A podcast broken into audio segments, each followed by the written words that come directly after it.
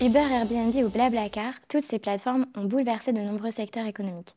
Leur développement et leurs impacts sur les modèles économiques sont encore largement discutés et étudiés aujourd'hui, plus de dix ans après leur apparition. Il s'agit en effet d'un processus complexe caractérisé par deux principaux points. L'intermédiation, c'est-à-dire l'apparition d'un tiers entre deux acteurs économiques, et la dataification, qui désigne l'apparition d'une nouvelle valeur numérique, la data.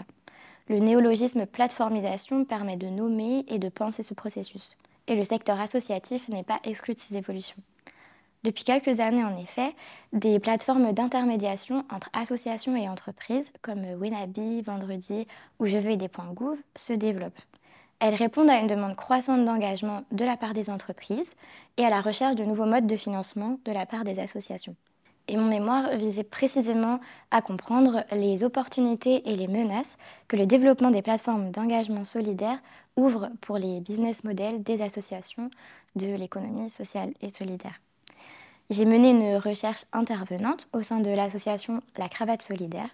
Cette association lutte contre les discriminations à l'embauche en accompagnant des personnes en recherche d'emploi et en parallèle en promouvant des pratiques inclusives auprès des employeurs. La Cravate Solidaire est utilisatrice de ces nouvelles plateformes.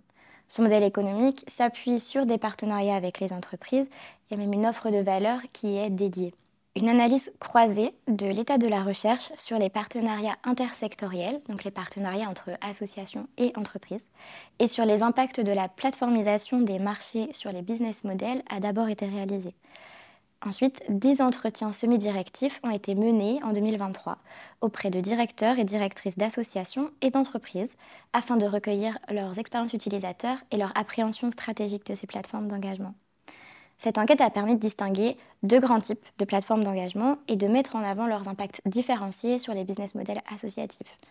Le type de plateforme dominant est lucratif.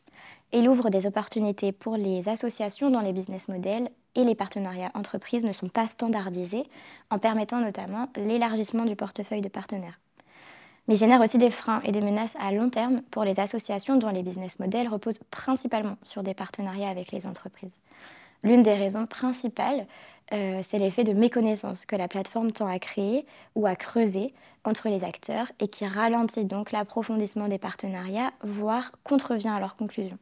Le second type de plateforme d'engagement, que l'on peut qualifier de partage, soutient les business models des associations en s'adaptant mieux à la diversité de leurs besoins. Mais il ne supporte cependant pas les partenariats entreprises-associations puisqu'ils n'intègrent pas ou alors très marginalement les entreprises. Par conséquent, il y a dans cette situation une perspective de développement stratégique avec le processus de plateformisation. Une piste intéressante s'inspire de l'économie des communs. C'est le développement de plateformes dites de partage qui seraient administrées par les utilisateurs associatifs et entreprises, qui proposeraient donc une synthèse des opportunités ouvertes par la plateformisation tout en contenant les menaces pour les modèles économiques associatifs.